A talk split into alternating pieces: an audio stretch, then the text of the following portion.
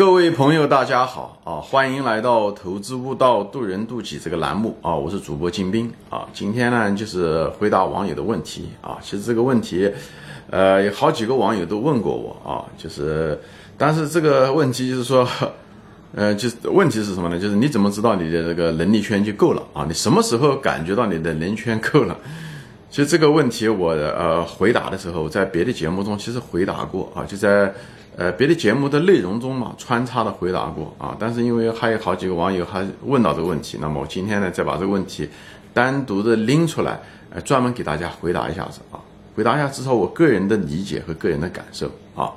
首先说明一点啊，我个人认为，呃，能力圈或者是能力圈，就是从某种程度上反映的某一种确定性，就是呃，怎么说呢？就是你对自己。呃的认识某一家公司的把握性、确定性是多大啊？是这个东西。那么这个呃，其实人天底下最难的是了解自己啊。我觉得当局者迷，所以很难一个人百分之百的确定自己的那个你是不是百分之百的认识，就是认清自己，或者是知道自己的能力。高还是低啊？我觉得这个东西，你可能每个人程度不一样嘛，但是我觉得很难有百分之百的知道啊。那所以我觉得天甲确定性就是我们只要是人啊，其实都很难有百分之百的确定性。不管你有多牛啊，哪怕你是股神啊，巴菲特也做不到这一点啊，你也无法做到百分之百的确定性。所以巴菲特投资的时候也有错误的时候，这是再正常不过的事。因为我们毕竟是人啊，你如果是认为自己有百分之百的确定性的话。那无非就两种啊，一种呢就是你是疯子，就是你真的，你是因为自大，你认为你是百分之百，其实根本不是这么一回事情，对吧？那是疯子。那另外一个呢就是上帝啊，上帝他确实知道啊这两个，但是我们很遗憾的是，我们人都无法成为啊，也 或者不愿意成为，对吧？我们一个我们无法成为上帝，对吧？第二个我们也不想成为疯子啊，所以就是这样。但是至于这个百分之百的确定一方面，这都是我个人的观点啊。当然有些人。呃，特别是我很崇拜的人，嗯，比方说说林园先生，啊，像董宝珍先生，他们都在不同的场合都说到了，他说投资中有百分之百的确定性的，他他是这么说的啊，甚至董宝珍先生还用了一些杠杆啊，嗯，对这个我是有一定的保留意见啊，虽然他这两位先生都是我非常崇拜的两位投资人，但是我个人认为杠杆啊，哪怕你有人说董宝珍先生用的是无风险杠杆。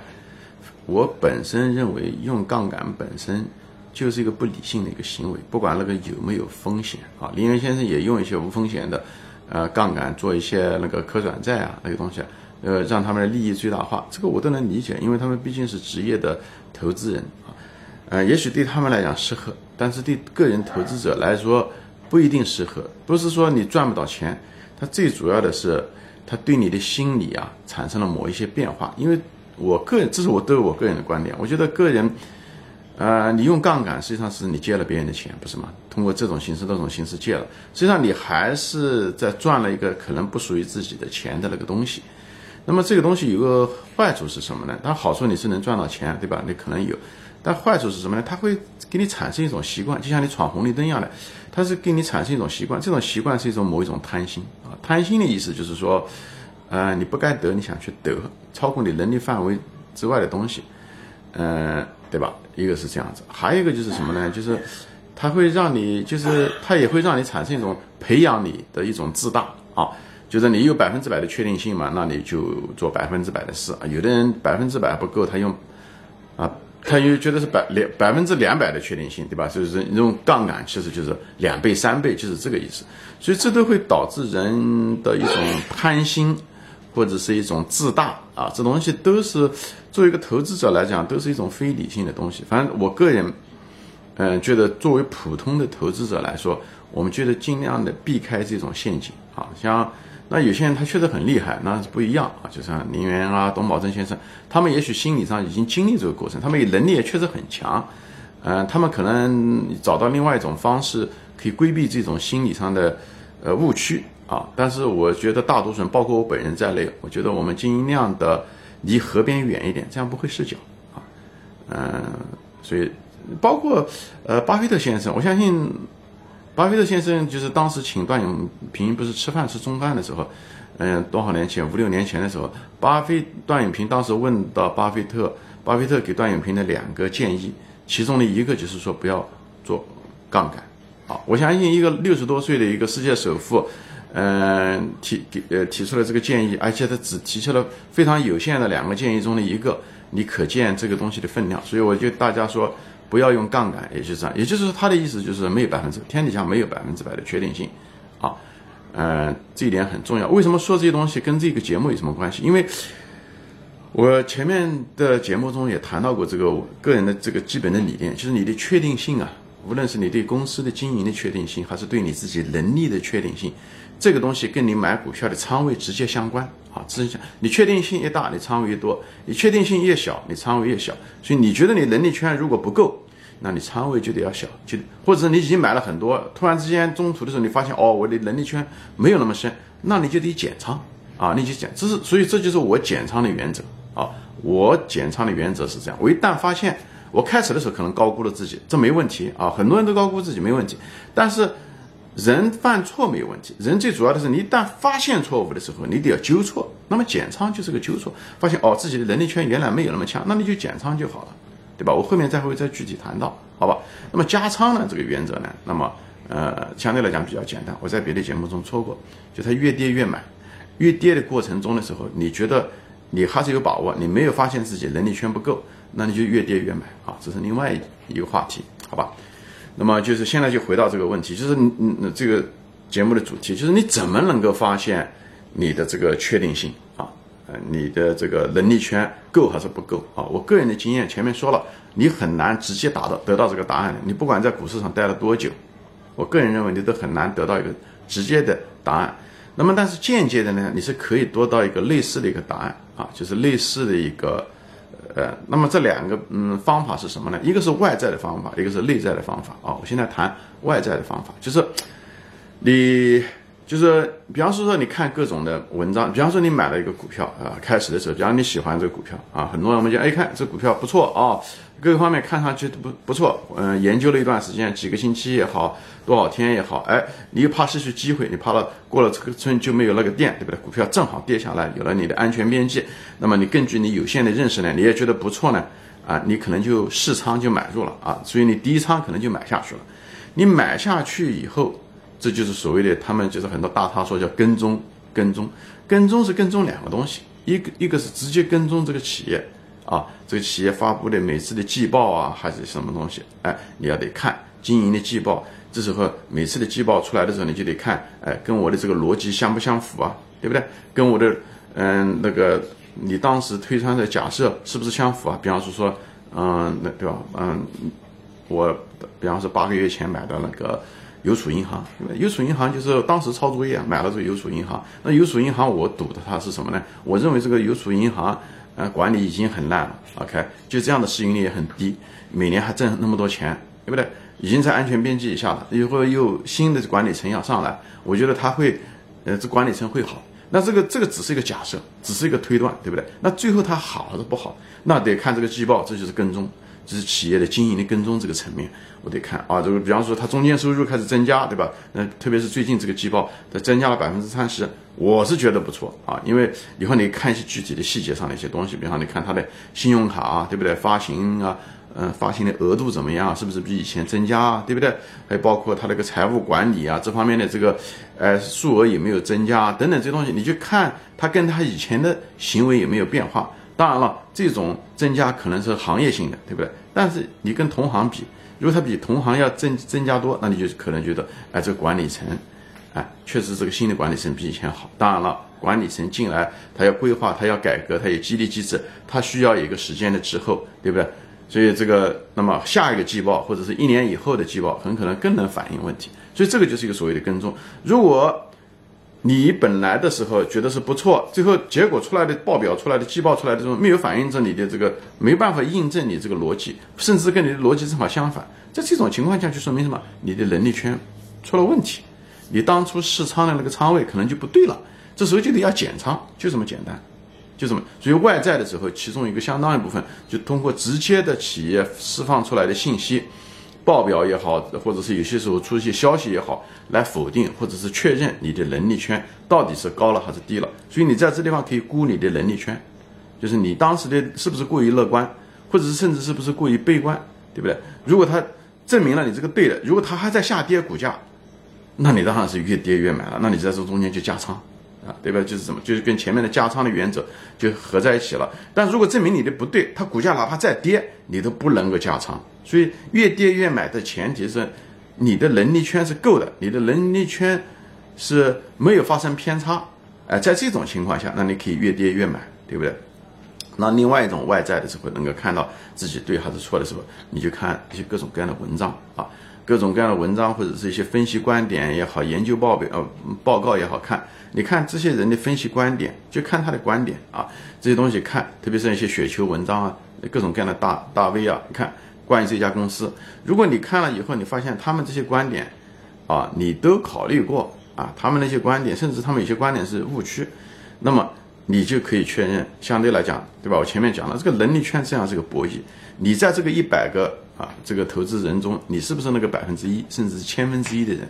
你只有到了那种程度，因为毕竟是个博弈，你只有到你只有到那种程度，像赛跑一样的，你必须冲在前面的第一个或者第二个啊前不是，如果是一万个人，你至少是前五名那你怎么知道？这又不是正式的赛跑，那只能看别人的文章。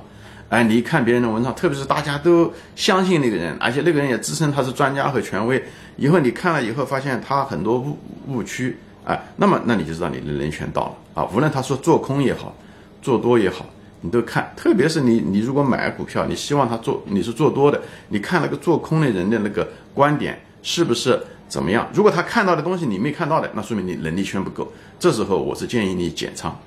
啊，你减仓至少不能够加仓，哪怕股票在下跌过程中，你一旦发现你人家看空的东西你没有看到，那么说明你能力圈不够。你当初，所以这时候即使股票下跌，你也得减仓。你你你至少不能再加仓了，至少是你不能在一个错误的路上还继续走哈，对不对？